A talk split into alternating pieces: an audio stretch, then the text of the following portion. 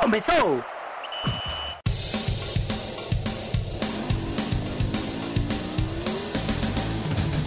Mas qual é pouca, eu só tomo se for 10k. Eu sou obrigado a falar que esse programa aqui tá uma porra. Fala, Ruth! Fala, Ruth! Fala, Ruth! Piada! Pelas barbas do profeta!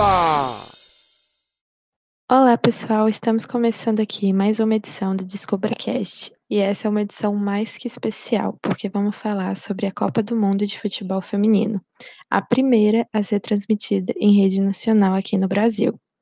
Para isso, nós temos algumas convidadas muito especiais. Eu sou Sofia Torres e estou aqui com Renata Guerra, editora-chefe do portal Dois Lances. Oi, gente. Aqui quem fala é Renata. Tudo bem aí, galera? Estamos aqui também com Camila Aveiro, bacharel em Educação Física, analista de desempenho e integrante da Futura FC. Fala, galera. Então, primeiramente, eu queria agradecer pelo convite. Obrigado. É sempre uma honra poder falar de futebol. E vamos nessa. E também está com a gente aqui hoje Carol Albuquerque, repórter do blog Torcedor e do Jornal do Comércio e podcaster no Apoios Viu.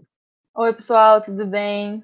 Aqui para discutir futebol, futebol feminino sempre bom. Muito obrigada pelo convite. Então, hoje vamos falar um pouquinho sobre a Copa do Mundo de Futebol Feminino, as expectativas para o Brasil, quem pode disputar o título, quem pode correr por fora. Vamos dar um apanhadinho histórico só para colocar aqui todo mundo em pauta com o que vai acontecer no próximo mês. É, para começar, a Copa do Mundo de Futebol Feminino desse ano acontece na França, do dia 7 de junho até o dia 7 de julho, e é apenas a oitava edição da Copa do Mundo acontecer. Este ano, 24 seleções disputam o título da Copa do Mundo de Futebol Feminino. Elas serão divididas em seis grupos com quatro integrantes. Passam-se as duas melhores e os quatro melhores terceiro colocados de cada grupo. Eles se enfrentam nas oitavas, quartas, semi e final. Renata, quem você acha que são os favoritos para essa edição? Vamos lá. Para mim, eu acho que os Estados Unidos, né, pelo, pelo histórico, pela é, pro, o, profission, o profissionalismo que eles colocam, né, eles, elas, elas sempre vão ser. É, a segunda, para mim, eu acho que é a Alemanha. E para fechar o tópico 3, eu acho que poderia ser o Brasil. Eu acho que eu vou colocar o, Bra o Brasil mais pelo clubismo. Mas pelo histórico, é, o, o, Brasil vem bem mal, né? É, e eu acho que a última vitória do Brasil vai fazer um ano em jogos oficiais. Então, assim, o histórico do Brasil para essa Copa é bem, bem ruim. É, mas eu vou colocar mais pelo clubismo e por confiar em Marta. Mas eu acho que o tópico, o top 3, né? Vai ser Estados Unidos, Alemanha e o Brasil por fora. Bem por fora, mas torcendo, né? Que surpreenda e Vadão baixe um técnico decente nele e ele faça esse time jogar melhor, né? Do que os amistosos. Até porque o Brasil tem time para isso. E você, Camila, quem acha que pode chegar ali correndo entre as favoritas por fora? Então, eu tenho alguns palpites. Para mim, as donas da casa são bem fortes e favoritas, até pelo histórico de aproveitamento que elas vêm tendo, são 21 vitórias. Não, são 21 jogos, perdão, com 15 vitórias, 3 empates e 3 derrotas. Isso dá mais ou menos 70% ou mais de aproveitamento para as meninas. Então, elas têm um modelo de jogo bem interessante, inclusive. Destaco também a Austrália, que tem bons conceitos táticos aplicados dentro de jogo. Para mim, são favoritas que vão correr por fora, mas que não deixam de estar no páreo. Além dos Estados Unidos e da Alemanha, como já foi citado por Renata. Então, eu, tenho mais ou menos um, um, top 6. Eu ainda incluiria o Japão e a Inglaterra nessa briga, mas são seleções mais distantes, mesmo o Japão já tendo conquistado em 2011, né, o Mundial. Já acho que ainda corre por fora, mas Eu tenho, eu tenho um top 6 de favoritas que são essas seleções. Ô Camila. Oi. É, coloca o Brasil aí, coitado. Pelo menos ele correndo pela H-Menor. eu fiz um dossiê sobre a seleção brasileira, o que eu tenho pra falar não é muito bom, não. Rapaz, faz, faz um esforço, né? Vamos, vamos, vamos tentar colocar ali o Brasil, pelo menos correndo por fora ali, pela Gaminon, pela Caxingá. Por sinal, vamos tratar sobre o seu dossiê daqui, daqui a pouquinho, Camila. Só um pouquinho que a gente vai chegar nele. Mas e você, Carol? Você tem aí um top 3, top 6? Quem você acha que pode disputar o título? Eu tenho um top 2, bem básico, porque sempre que chega a Copa do Mundo eu fico um pouco com medo de citar favorito, seja masculino ou feminino, porque eu sempre erro. Mas, então, assim, eu vou na bola de segurança, né? Sempre Estados Unidos e Alemanha como as principais favoritas. Mas eu aposto muito na França esse ano, sabe? No, sob o comando da Corinne Diacre e com a Reina em campo, eu acho que vai ser bem interessante de ver. Não diria que favorita o título, né? Mas talvez bem perto. Para os que não sabem, Estados Unidos e Alemanha, que foram citadas por todas as nossas convidadas, são, os são as maiores campeãs da Copa do Mundo. Estados Unidos é tricampeão e a Alemanha é bicampeã. Os Estados Unidos, na verdade, é a atual campeã da Copa do Mundo. E Renata citou aí o Brasil correndo por fora. O clubismo, na verdade, colocou. A gente realmente espera que as meninas façam uma boa Copa do Mundo, quem sabe tragam o título. Mas Camila realmente fez um dossiê muito detalhado sobre como a seleção feminina joga e o que esperar da seleção Vadão para essa Copa. E aí, Camila, dando um apanhado, o que, que a gente pode esperar do, da formação tática das meninas. O que, que você acha que essa seleção Vadão pode trazer para a gente esse ano? Então, falando em números, a gente joga em dois sistemas bem clássicos. É o 4-4-2 defendendo, duas linhas de quatro, e o 4-2-4 atacando. E por isso a, a alta quantidade de atacantes né, que o Adão levou para para a Copa do Mundo são oito atacantes e quatro meio-campistas apenas. Então, o que mais me preocupa nessa seleção e o que mais foi perceptível dentro da análise são os erros defensivos. A gente tem um tipo de marcação que é tipo uma dança de pares, sabe? Eu tenho meu par ideal para marcar durante o jogo. Toda vez que esse par ideal ele entrar na, na minha zona para que eu consiga marcá-lo. E, e, ainda assim tem, tem muito erro de par ideal. O Brasil às vezes não encaixa direito e isso gera alguns espaços e algumas jogadoras livres. Então a gente tem sofrido bastante com espaço entre as nossas linhas de marcação. A gente troca de par de maneira muito lenta, então isso também favorece em algum momento ter alguma adversária mais livre. A gente também faz coberturas erradas e que são coberturas tipo eu tô marcando a menina da bola, então eu preciso de alguém para estar tá mais próximo a mim, para que se essa menina consiga passar por mim, tenha alguém já para dar o combate nela, e isso no Brasil ainda é um pouco lento. Então são tomadas de decisões erradas no sistema defensivo e ofensivamente o que mais me preocupa é que a gente praticamente não utiliza o meio-campo para criar jogadas. A gente pula do setor defensivo para o ataque com muito lançamento, tentando explorar a velocidade das meninas, mas às vezes a tentativa ela é bem precipitada, sabe? Então a gente sei lá, em algumas situações que eu analisei, a gente poderia ter dado um passo para o lado, um passo para o lado, para depois dar um passo para frente. Mas a gente tenta para frente o tempo todo e aí a bola fica meio que batendo na parede, voltando. Então são algumas das complicações que a gente vai ter durante a Copa do Mundo se Vadão não conseguiu corrigir nesses 15 dias lá em Portugal. Ô Camila, isso aí que está acontecendo no Brasil é falta de qualidade das jogadoras ou é dedo do técnico? Ah, acho que não é falta de qualidade, porque a gente tem, por exemplo, Marta Formiga, Andressa Alves, são jogadoras já com com grande qualidade técnica que jogam em grandes clubes.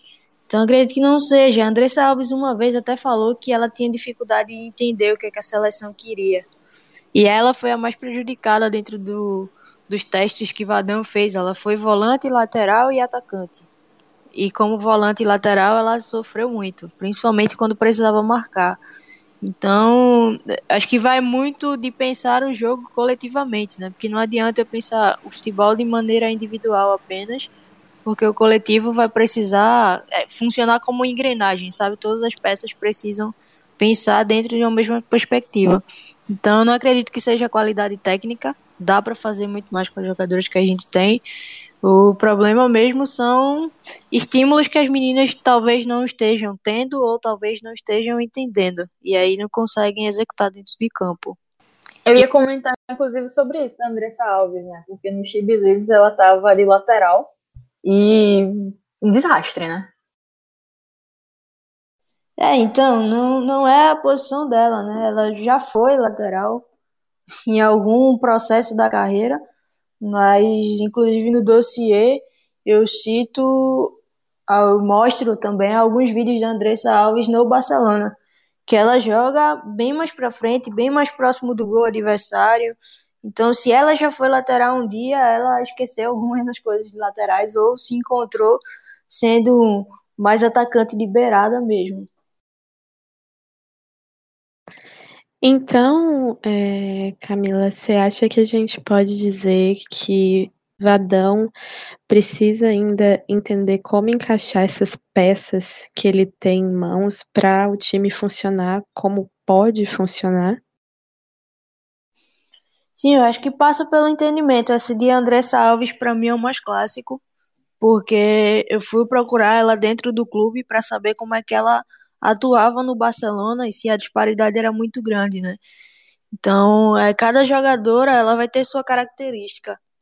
E dentro dessas características, o que o treinador tem que fazer é tentar potencializar as meninas. Por exemplo, Andressa Alves é uma menina que gosta de atacar um espaço que está vazio. E aí, para que todo mundo consiga entender, é tipo, é, principalmente atacar espaço nas costas dos adversários, onde eu possa ganhar em questão de tempo e de espaço. E aí, Andressa Alves é uma menina que faz muito disso. E na lateral ou como volante, isso não é permitido a ela. Ela tem que ser mais participativa dentro do jogo, de trocar mais passes, de jogar de costa, e não é uma característica dela. Então a gente precisa casar as características das jogadoras com aquilo que eu quero enquanto treinador, né? Não posso só ser pragmático e achar que o que eu quero é verdade absoluta e que as jogadoras vão ter que, que jogar da maneira como eu quero, porque tem que ter uma troca. Tipo, não adianta a Vadão querer jogar de uma forma, as meninas não conseguirem, e no final de tudo, quem bota a bola dentro da rede são elas. Eu posso até estar tá sendo muito corneteira, mas eu acho que nem Vadão sabe o que ele tá fazendo. Eu acho que ele só conhece Marta ali. Não... Olha, dizer uma coisa, mas se a gente for falar do trabalho de Vadão, a gente pode dizer que ele estava desatualizado quando veio treinar o esporte há séculos, então é meio difícil. Eu não sei se vocês viram a coletiva dele no dia da convocação. Foi um negócio desastroso, assim, sabe? Era coisa de você colocar para fora. Eu acho, sinceramente, que ele tá totalmente perdido. Eu acho que ele não sabe nem o que ele tá fazendo aqui. Eu acho que Camila deu uma aula para ele. Acho que ele deveria ouvir, porque eu acho, assim, sinceramente, que ele tá perdido. A gente pode falar aqui horas de tática e posicionamento, mas eu acho que o técnico da seleção tá meio perdido. É, eu ouvi uns boatos, tá? Isso é boato de Twitter, que ele, a CBF teria conversado com ele para ele ser tipo um, um das Olimpíadas dos, dos meninos. É, ficar ali na dele, na boa, e deixar a comissão técnica trabalhar. O que não seria uma má ideia, né? Deixar ele só num canto ali, tipo, fica só em pé aqui, de figurante, porque tu não tá ajudando em nada. Eu concordo, concordo com você. Porque, sinceramente, não tem defesa esse trabalho que o Vadão tem, tá fazendo na seleção. E é tanto tempo. E a paciência da CBF com ele, uma paciência que a gente não viu antes com Emily Lima, por exemplo. por citar a Emily, eu até ia perguntar para vocês como vocês acham que foi essa, trans, essa transição da Emily para o Vadão, não só na questão de como a seleção reagiu taticamente nos desempenhos, porque nos últimos dez jogos foram nove derrotas consecutivas. Mas essa questão de tirar a treinadora que não estava fazendo um péssimo trabalho, não estava fazendo um trabalho ruim, para colocar um treinador que, se analisássemos no mundo do futebol masculino, ele já teria sido mandado embora há muito tempo. Vadão não treina nem mais o Guarani direito né? A gente tem que lembrar disso.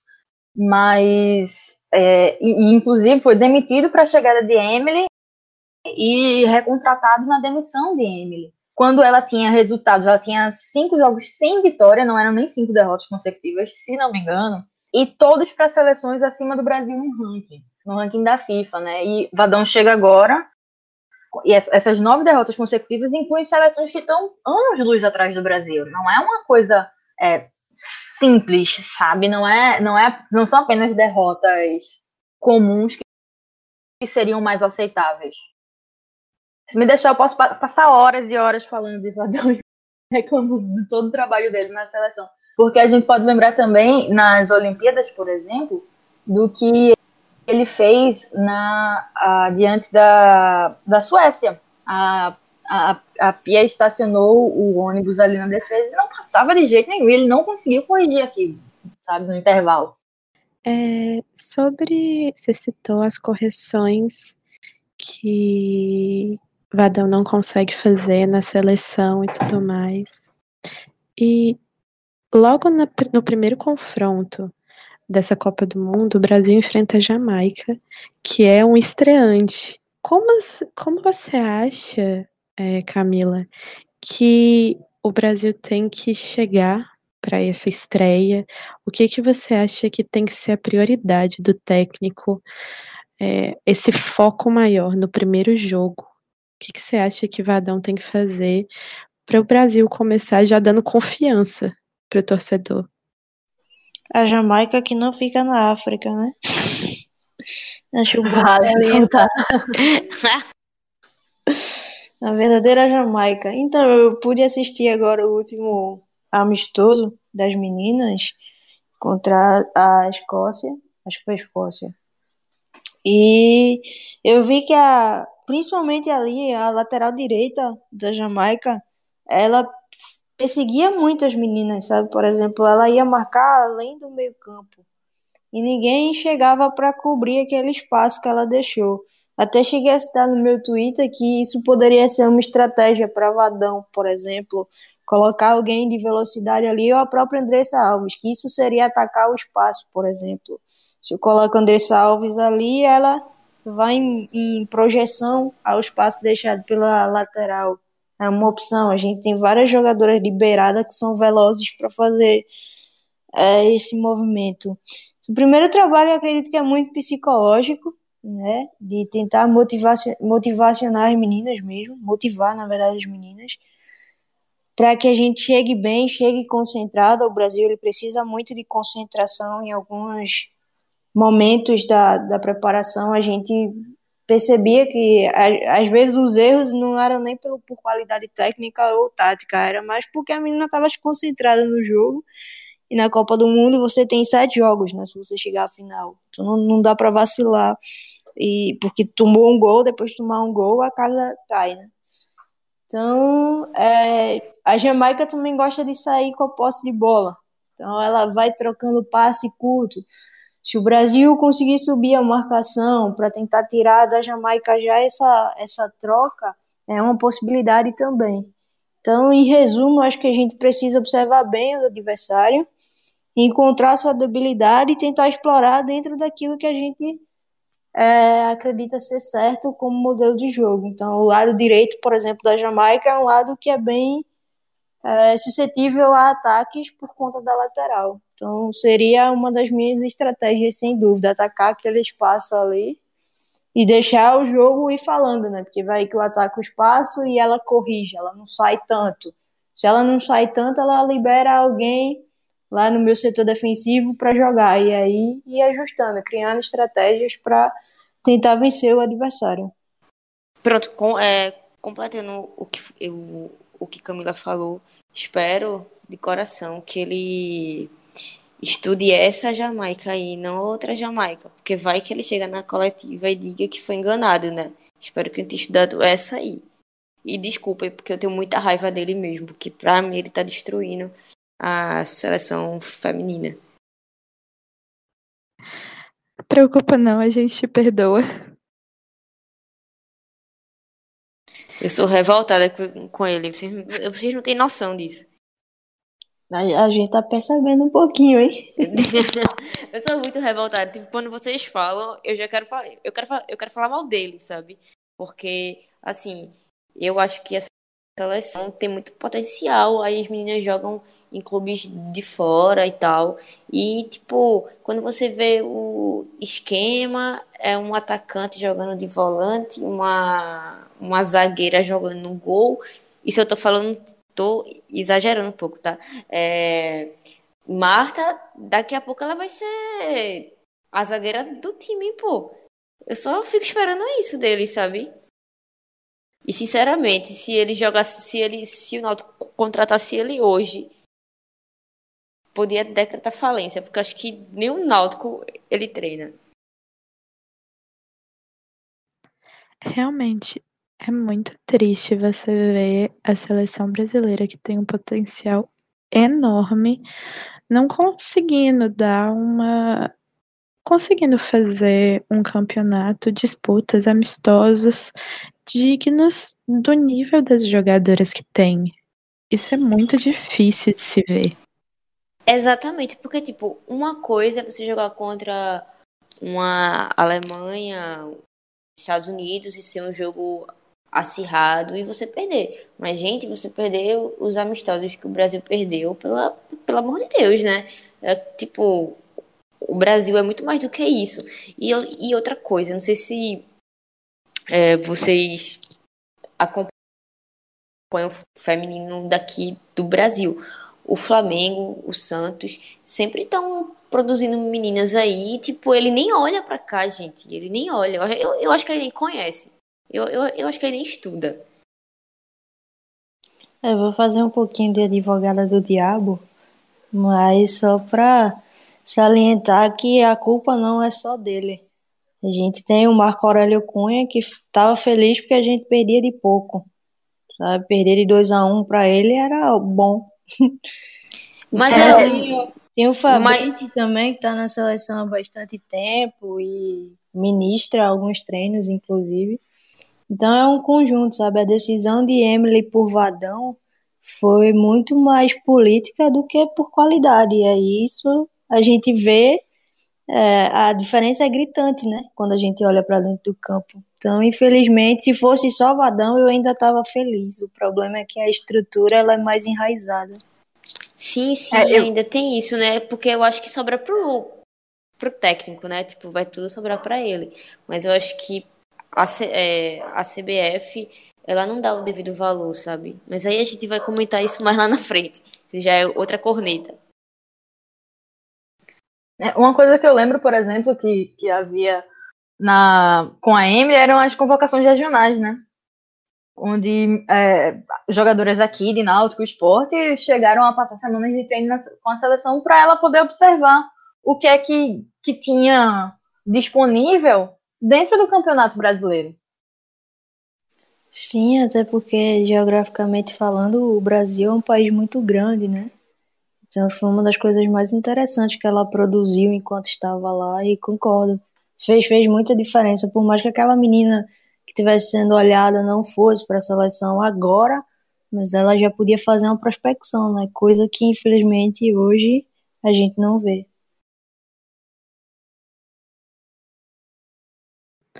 Realmente, velho, é muito complicado falar dessas coisas, porque, querendo ou não, a gente acaba comparando o futebol feminino ao futebol masculino, porque é uma diferença gritante, tanto na relação de como é apresentado para o público, para a sociedade, como na forma como é tratado pela confederação.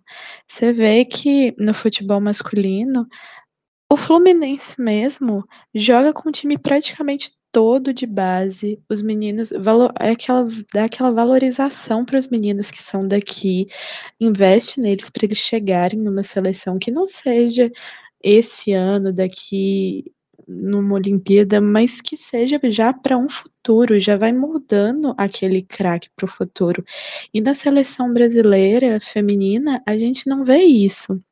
Tanto que na convocação para a Copa do Mundo desse ano, não teve essa renovação. Eu ia até perguntar para vocês, queria até começar com você, Carol. É como você vê essa falta de nomes novos? Você acha que foi uma decisão acertada? Você acha que foi por não ter essa visibilidade para as meninas que jogam aqui no Brasil? Você acha? O que, que você acha dessa não renovação do da cara da seleção feminina? Eu vejo isso muito como é, é uma questão então, assim, vamos no fácil, sabe? No que a gente já conhece, para evitar algo pior. É como se fosse para evitar um equívoco. Ele poderia, poderia muito bem ter convocado outras atletas, ter observado melhor as atletas que jogam aqui, mas é, é, é uma preguiça. Houve a opção pela zona de conforto. Eu acho que Carol resumiu bem. Existe uma preguiça, uma falta de vontade, porque assim, da, da mesma forma que o Brasil tem um mercado, aliás, um produto bruto dos meninos, né, de base, tem muitas meninas que são reveladas aqui, sabe? Você pegar, eu vou dar um exemplo do Flamengo porque é uma equipe que eu acompanho mais de perto. É, eles trabalham muito bem, até, até em questão de marketing, da comunicação, é muito bem feito. Então acho que existe uma má vontade, né, uma preguiça de querer buscar novas jogadoras e também o comodismo, né? Ah, vamos convocar essas aqui que tem, vamos tentar não fazer vexame, que isso para uma seleção brasileira, mesmo que elas nunca ganharam nenhuma Copa, mas é o, mas, mas é o Brasil, sabe? É, tipo, tem uma jogadora que é, é a melhor do mundo, então, tipo, tem que ter um respeito. Eu acho que é o que o que falta é vontade, sabe, de trabalhar. Vamos fazer uma pesquisa de campo, vamos olhar é, o campeonato. Eu, sinceramente, eu acho que nem o campeonato brasileiro feminino esse povo acompanhou, né? Eu acho que nem isso.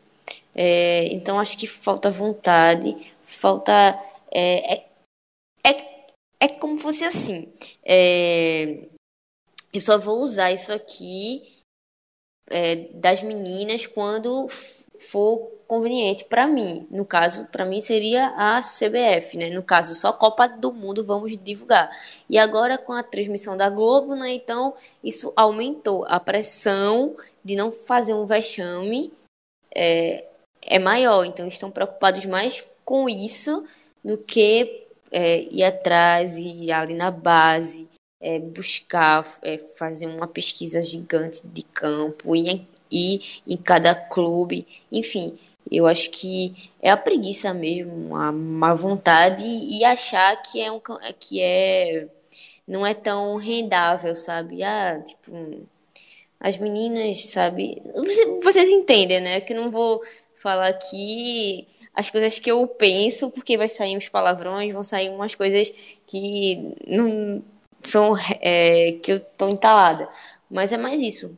É, usam a seleção feminina quando convém. Vamos fazer um marketing aqui para falar que não são que não somos é, machistas, que não valorizamos o campeonato só masculino, mas das meninas também. Mas eu só percebo isso em Copa do Mundo. E essa Copa está sendo maior por conta da transmissão, sabe? Eu posso estar falando um monte de besteira aí, mas é isso que eu acho. Essa, eu concordo contigo nessa questão do vexame. Eu tenho um sentimento muito dúbio, assim, sabe? De querer que caia na primeira fase, que passe vergonha, que é para mostrar, escancarar para todo mundo, aproveitar a visibilidade para mostrar a todo mundo que o Vadão não sabe o que está fazendo, que Marco Aurélio Cunha não sabe o que está fazendo. Mas ao mesmo tempo, rola aquele sentimento de vão chamar as meninas de amarelonas de novo, porque o pessoal só vê essa parte, esse lado, e não conseguir vencer Exatamente. uma competição de ganhar uma Copa. Exatamente. E também vai entrar aquela onda que a gente já sabe, né? Ah, tá vendo futebol feminino pra que a gente valorizar? Pra ir, ó, só perde, não ganha nada e tal. Então, assim, sinceramente, é, eu vou deixar essa Copa, já que vai ter a, uma visibilidade maior, que vai passar na televisão, uma das maiores emissoras do país. Eu tô torcendo muito, mas muito, que as meninas surpreendam, que elas jogam muito, que pelo menos o é, o Brasil não caia na fase de grupos, faça bonito, mas por conta delas, sabe? Porque se fosse pela, pela CBF, por tudo que tá rolando, eu, eu, eu, eu, eu torceria como fosse a, a, aquele torcedor que torce pro time perder, pro, pro técnico cair, sabe? Mas dessa vez não, por culpa dessa visibilidade que vai ocorrer, que tipo a Globo tá fazendo todo aquele, né, marketing em cima e tal. Então eu, acho que seria bom a gente torcer para as meninas se surpreenderem. Então, só por isso, sabe? Para mostrar, olha, o futebol feminino tem o seu valor. Mas aí já entra outra questão, porque vai dizer, ah, tá vendo, o trabalho está sendo bem feito, vocês estão cornetando errado e tal. Eu espero que Vadão vá para a fila do INSS depois da Copa com troféu, sem troféu, cai na primeira fase, cai nas oitavas, o que for. Eu espero que ele vá para a fila do NSS depois. Ah, isso com certeza. Agora sim, né? É... Fica aquele misto, sabe? De, pô, vou torcer contra pra esse filho né, cair. E mas ao mesmo tempo eu penso nisso, porque vai ser mais uma vez as meninas taxadas de amarelona, que é por isso que a CBF não investe, é por isso que ninguém assiste, é por isso que o que vocês já sabem, né? Toda aquela lenga-lenga, né? Quando a seleção feminina joga. Eu queria muito que tivesse esse lenga-lenga todo quando a seleção mais, é, masculina faz besteira, né? Mas não tem.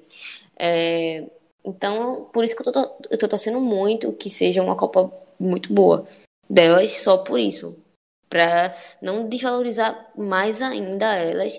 E, tipo assim, eu percebo muito que cada coisa que acontece com a seleção feminina de é, eliminações, frustrações, cai mais a autoestima, sabe? Não é mais aquele, tipo, né?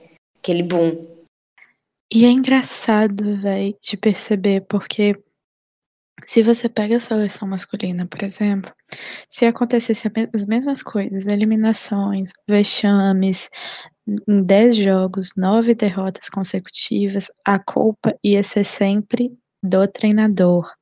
A seleção masculina sabe jogar, a seleção masculina sabe fazer tudo isso. A culpa é do treinador que não sabe fazer o trabalho dele. Agora, a gente aqui fala de Vadão, reclama do trabalho dele, de como ele está montando a seleção, porque a gente estuda. Mas é igual vocês falaram. Para o público em geral, quando a seleção feminina perde, é sempre porque as meninas não sabem jogar, as meninas são amarelonas, futebol feminino não presta, por isso que não é transmitido.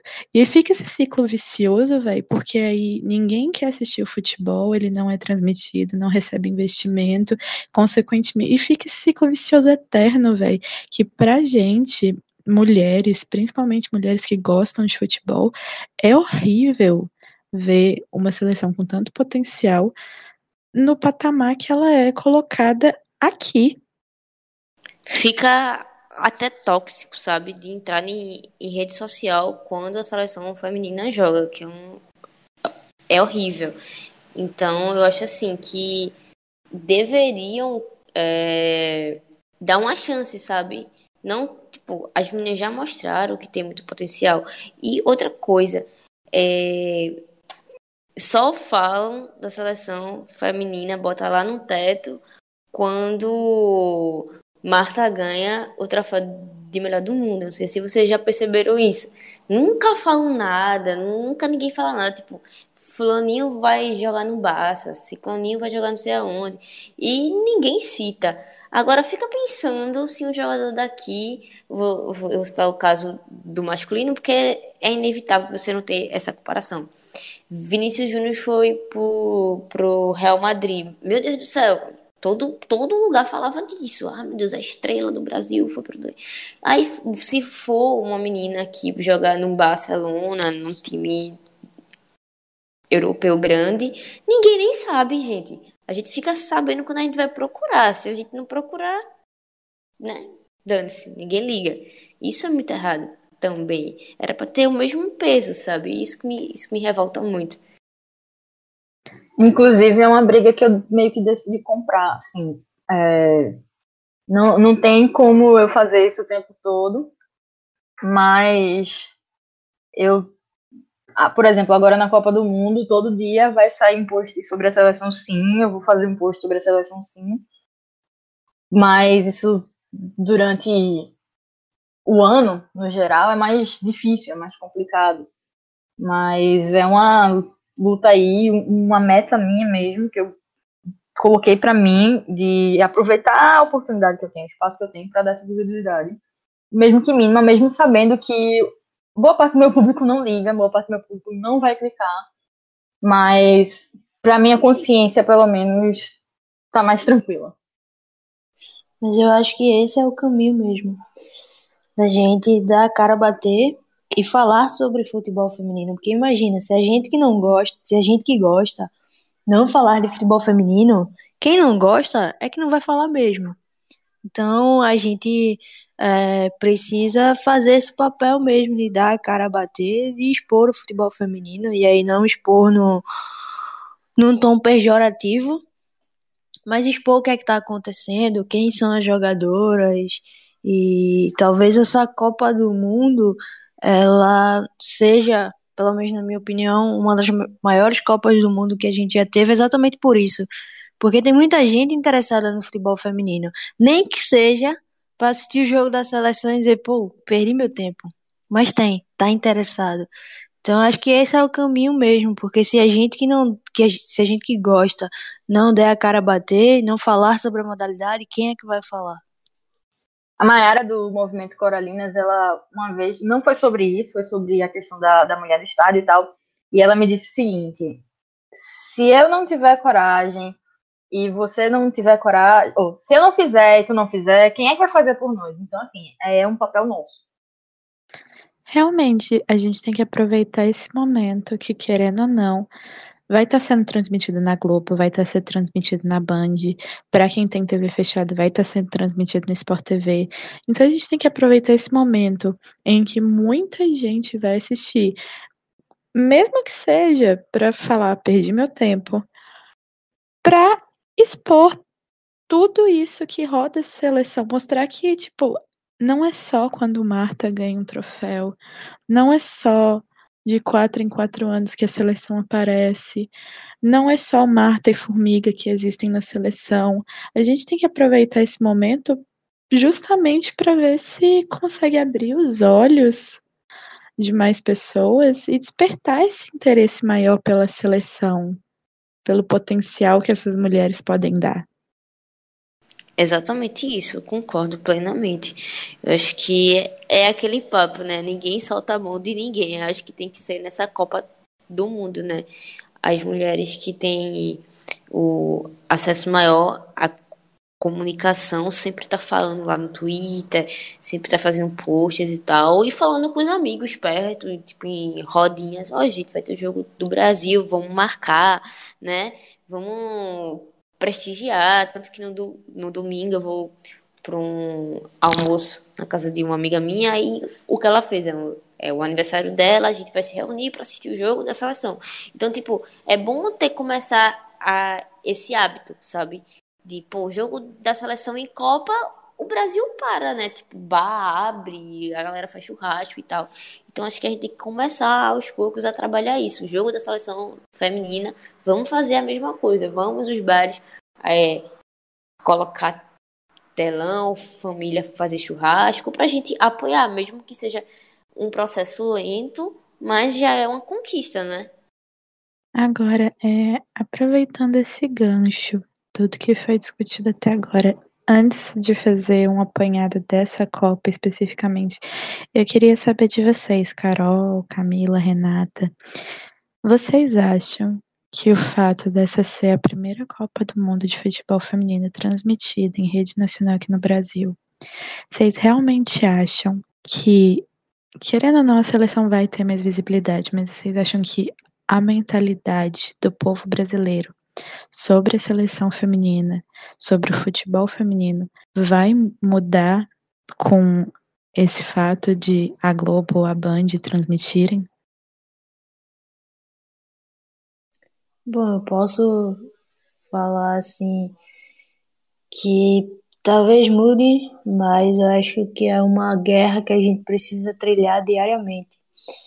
Porque o futebol, querendo ou não, ele é um reflexo da sociedade. A nossa sociedade ela é machista, né? Se a gente for pegar, por exemplo, no Campeonato Brasileiro da Série A1 feminino, só temos a Emily e a Tatiana Silveira como mulheres no comando das equipes. Então, mesmo dentro do futebol feminino, a predominância masculina ainda é muito forte. É, há grupos, obviamente, de homens que tentam trabalhar para que essa mentalidade ela seja cada vez mais abduzida. Mas eu acho que melhora, melhora sim, mas só a Copa não é suficiente, sabe? Essa luta é, é traçada pela gente todo dia. Então, traz uma visibilidade boa, mostra, vai mostrar boas equipes com bons conteúdos, mas eu acredito que é mais uma briga diária, sabe? Eu acho que ajuda, né? Ajuda muito, principalmente por visibilidade e tal. Mas como Camila falou, é uma briga diária, né? Não é só na Copa que deve acompanhar, sabe? Eu acho que tal, talvez esse seja um ponto inicial. Eu posso estar sendo até muito otimista, que não é muito do meu feitio ser muito otimista, mas eu acho que isso pode ajudar a outras meninas é, olharem assim, pô, velho, existe o futebol feminino e as meninas dão sangue ali e tal. Então, vai ajudar muito, com, com certeza. Então, eu tô torcendo para isso mesmo, que ajude e, tipo, eu fiquei muito feliz com isso, porque a gente tinha que acompanhar. Acho que teve uma Copa que eu acompanhei pelo rádio, pô, tipo, um negócio muito louco. Então hoje em dia eu vou ter o, pri o privilégio de assistir finalmente a seleção feminina sendo valorizada. Mesmo que tenha algumas pro, pro, é, problemáticas aí, mas é, pelo menos é um começo, né? É, eu concordo por ser um, um começo. Não, não, é, não é ideal, não é do jeito ideal, não é como deveria ser, mas é uma época interessante de se fazer isso. Além do mais, eu vi assim alguns lugares aqui pelo Recife que vão abrir, sabe, é, é, bares, restaurantes, hamburguerias e tal, que vão colocar telão, pessoal para as pessoas poderem acompanhar os jogos. Isso é muito bom, isso é muito interessante. Você vê esse esse começo, né? Poder acompanhar essa vontade de, de tentar exibir. Eu acho que agora a gente tem sim a, a visibilidade, né? E, e talvez é, é, é mais um ponto que me deixa bem sem saber bem ao certo o que vai acontecer, mas é que talvez essa visibilidade mostre que a seleção é o que é pelas jogadoras e não pela comissão técnica que está lá. Então, meninas, eu queria aproveitar aqui esse final de programa para fazer um, um apanhado de quem disputa essa Copa do Mundo, né, de cada grupo e ver com vocês quem são os seus favoritos de cada grupo para passar. Então, vamos lá. É... O grupo A tem Coreia do Sul, França, Nigéria e Noruega. E aí, Renata, quem são as suas do... os seus dois primeiros colocados? Eu vou de França, porque Carol. Carol não, Camila me convenceu que a França é uma das favoritas. E eu vou de França e Noruega. É, e você, Carol, concorda, discorda? Quem você coloca como as duas seleções a passar nesse grupo? Eu acompanho a relatora. É, Noruega. Principalmente pelo, por a Noruega já ter um título. Não que ter título significa alguma coisa, né? A gente já viu que era de campeões da Copa, de campeões da Copa anterior cair na edição seguinte, mas enfim. Sim, sim. E você, Camila? A gente já viu que você colocou a França como uma das favoritas. Mas quem mais acompanha as donas da casa nesse grupo? Tô com as meninas. Pra mim, Noruega, pela tradição mesmo do futebol feminino por lá. Então, são as minhas duas, França e Noruega. No grupo B, a gente tem a África do Sul, a Alemanha, China e Espanha.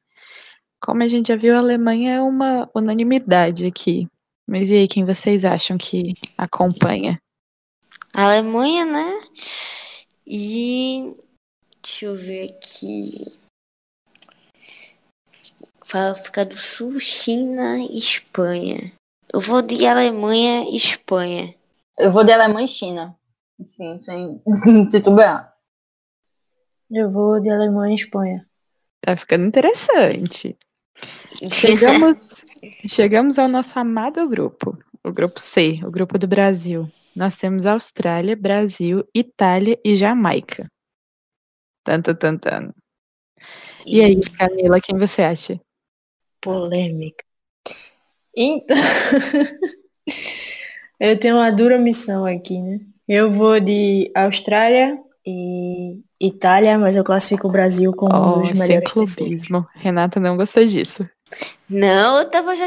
Eu já tava esperando isso dela, né? Eu tava já triste aqui. Eu tava meio triste já. Mas eu vou de Austrália e eu acho que o Brasil se classifica ali em segundo, na garra. Sabe que no, no site da FIFA tem um simulador, né? Pra você colocar quem passa e tal. E eu coloquei o Brasil passando como um dos melhores terceiros. Mas com a Austrália e a Itália indo nas colocações diretas. Olha aí, hein? Nunca pedi sozinha. isso, mas por favor, Vadão, faça a gente morder a língua. Indo pro grupo D agora. Argentina, Escócia, Inglaterra e Japão. Inglaterra e Japão, de cara, assim, dando lavada em todo mundo. Inglaterra e Japão, né? Não tem nem. Ainda tem uma Argentina aqui, ah, vai levar lapada também. É Inglaterra e Japão. Eu só acompanho. Inglaterra tem, tem feito um bom investimento no futebol nacional, então ganhou do Brasil, vale salientar também na Chiblevis Cup. E Japão, por toda a tradição, e são duas das minhas favoritas no mesmo grupo. Tem nem brincadeira no grupo D. Tem nem graça. Agora o grupo E. Camarões, Canadá, Holanda e Nova Zelândia. E. Provavelmente esse é o grupo mais difícil de se prever alguma coisa. Sim, eu vou de Canadá, que as meninas sempre chegam em algum lugar. Não era pra rimar, mas acabou rimando. E vou de Holanda, não sei, futebol europeu tem, tem pensado em futebol feminino com mais carinho. Então eu vou Canadá e Holanda. Canadá e Holanda também. Olha, se as meninas falaram Canadá e Holanda, eu vou com elas. Eu confio. É, cai todo Se mundo cair, junto. cai todo mundo Eu junto. vou, eu vou de Canadá e e Holanda. E agora para fechar, o grupo das atuais campeões. Chile, Estados Unidos, Suécia e Tailândia. É... Essa também tá, tá, tá fácil, né? É, Estados Unidos e Suécia. Esse aí não tem nem o que discutir, esse grupo, eu acho. É, talvez o Chile se classificando como um terceiro também. Mas eu tô com as meninas. Estados Rapaz, se Unidos der uma Suécia. Tailândia, eu acho que deveria gravar outro podcast só pra, pra mostrar a gente assim, ó, tá vendo? Não confiaram na Tailândia, coitada. Mas eu acho que é Estados Unidos e Suécia mesmo, não vai ter muito mistério aqui não. E só por curiosidade, quem vocês acham que qual desses grupos poderia ser considerado entre aspas o grupo da morte, vamos dizer assim? Pera aí, deixa eu, eu tô revendo aqui os grupos. Deixa eu ver. Do, do que foi discutido aqui, eu acho que o que mais deu discordância foi o grupo B, com África do Sul, Alemanha, China e Espanha, e, e o grupo do Brasil. Austrália, Brasil, Itália e Jamaica, porque a Renata é clubista pra caramba. E não vou mentir, estou torcendo para que o Brasil passe direto. Entre um dos dois Cara, assim, melhores. Mas Eu, eu vou tirar. Eu, assim, se tirar o clubismo, eu acho que o grupo C também tá desenhado, né? Já. Mas eu acho que o mais difícil é o grupo B, África do Sul, Alemanha, China, é, China e Espanha. Pra mim, eu vou de F. Eu acho que vão ter bons confrontos ali. Um, Suécia, Suécia, né? Suécia e Chile. Acho que vai dar bom. Estados Unidos e Chile. E óbvio o confronto pra mim entre para decidir quem passa em primeiro. Então, Estados é, eu acho que né? dar bom esse grupo aí, porque o Chile pra mim é um, é um terceiro colocado que também vai pra próxima fase. Rapaz, se o Brasil passar bem, eu vou no, no Twitter de cada uma e vou botar, eu avisei. Vai acabar com a minha carreira no Twitter. tá gravado, Fica lá, Tá avisei. gravado. Pode, pode, pode gravar isso, se o Brasil chegar bem. Eu vou no Twitter de cada um e vou, e vou marcar, tá vendo? Eu avisei.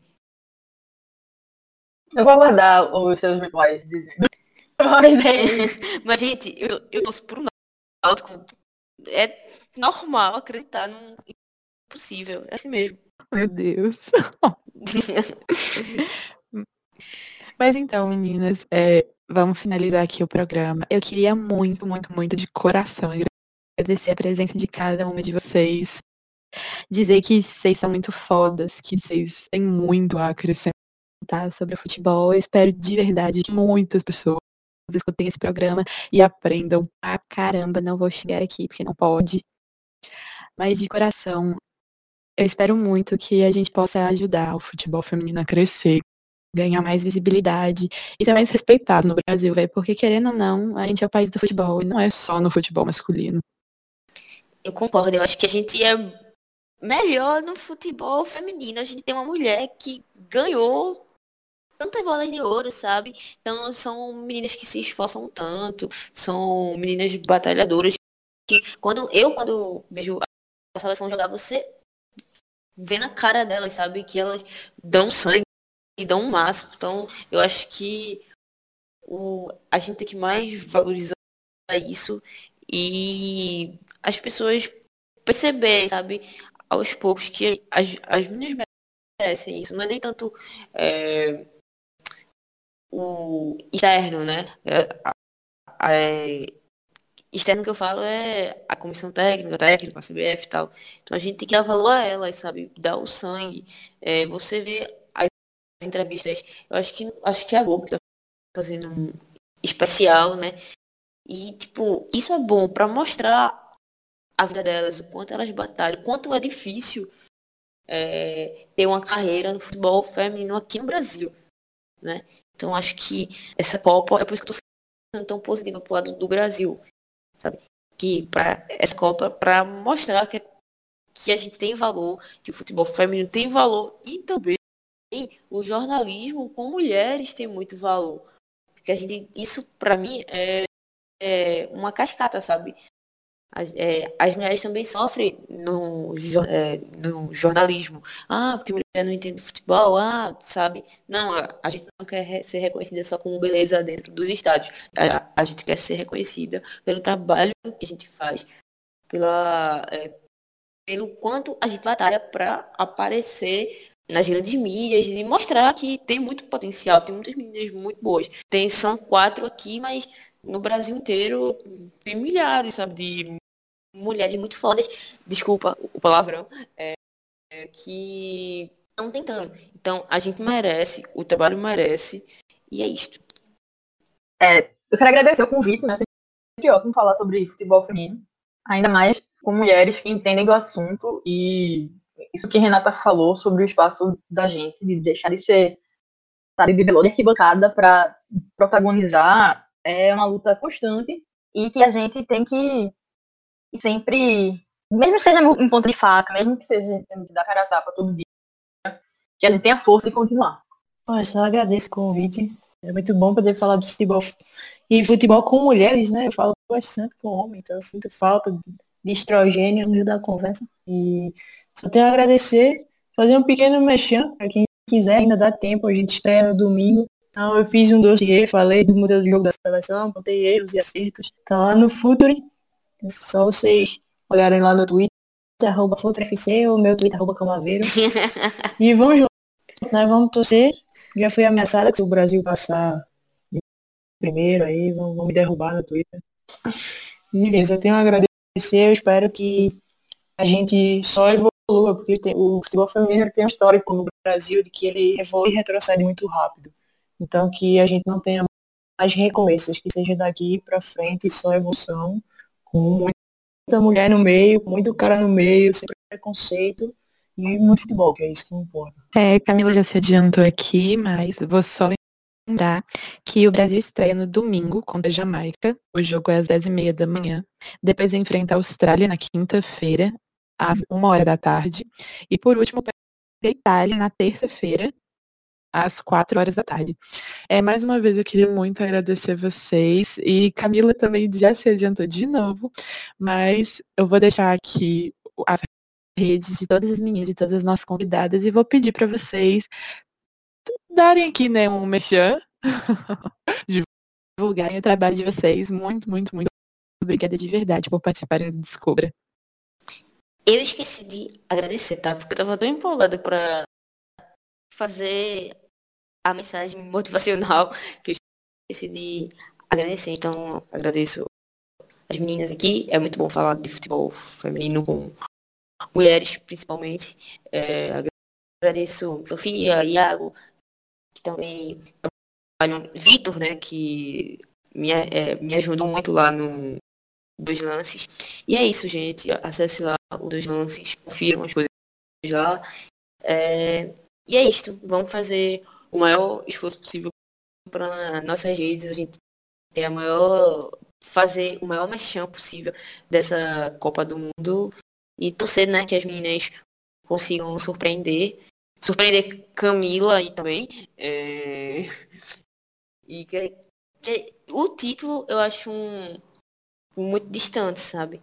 Mas que faça uma boa Copa e que deixe um bom, um bom resultado e deixe a, as meninas e o país mais orgulhosos, né? A gente já sabe, mas o povo brasileiro é não, né? Acha que são amarelonas, mas não. As meninas são muito fodas, as meninas trabalham muito bem, as meninas são muito esforçadas e tenho certeza que vão dar a vida em campo para a gente ter o melhor resultado possível. Bom, gente, me adiantei, né? Tô ficando impedida várias vezes. É... Fazendo mexinha de novo, tá lá, dossiê Vadão. Vocês podem acessar pelo futurofc.com.br. Novamente reforço o convite e reforço também que a Marta é exa e o Brasil não, né? Seis vezes melhor do mundo. Então, muito obrigada. Quando precisar de mim, pode chamar de novo e é isso. Bom, eu tô sempre no blog do Torcedor no Jornal do Comércio. E também no podcast Depois Viu, encerrei a temporada agora no final de maio, a gente volta em outubro, a gente não, eu. podcast sou eu, sobre pernambucanos pelo mundo fazendo pernambucanices. E vamos lá na torcida, espero ter boas histórias para contar também dessa Copa do Mundo lá no Após Viu. Então é isso, pessoal. Vamos encerrando aqui mais um DescobraCast super especial, agradecendo mais uma vez as nossas convidadas, Renata, Camila e Carol. E sigam a gente nas nossas redes, Facebook, Caixa Brita, Instagram, arroba Caixa Brita, e no Twitter também, arroba Caixa Brita. É isso, uma boa noite para vocês. Bom dia, boa tarde, independente do horário que vocês estiverem ouvindo. E é isso, tchauzinho.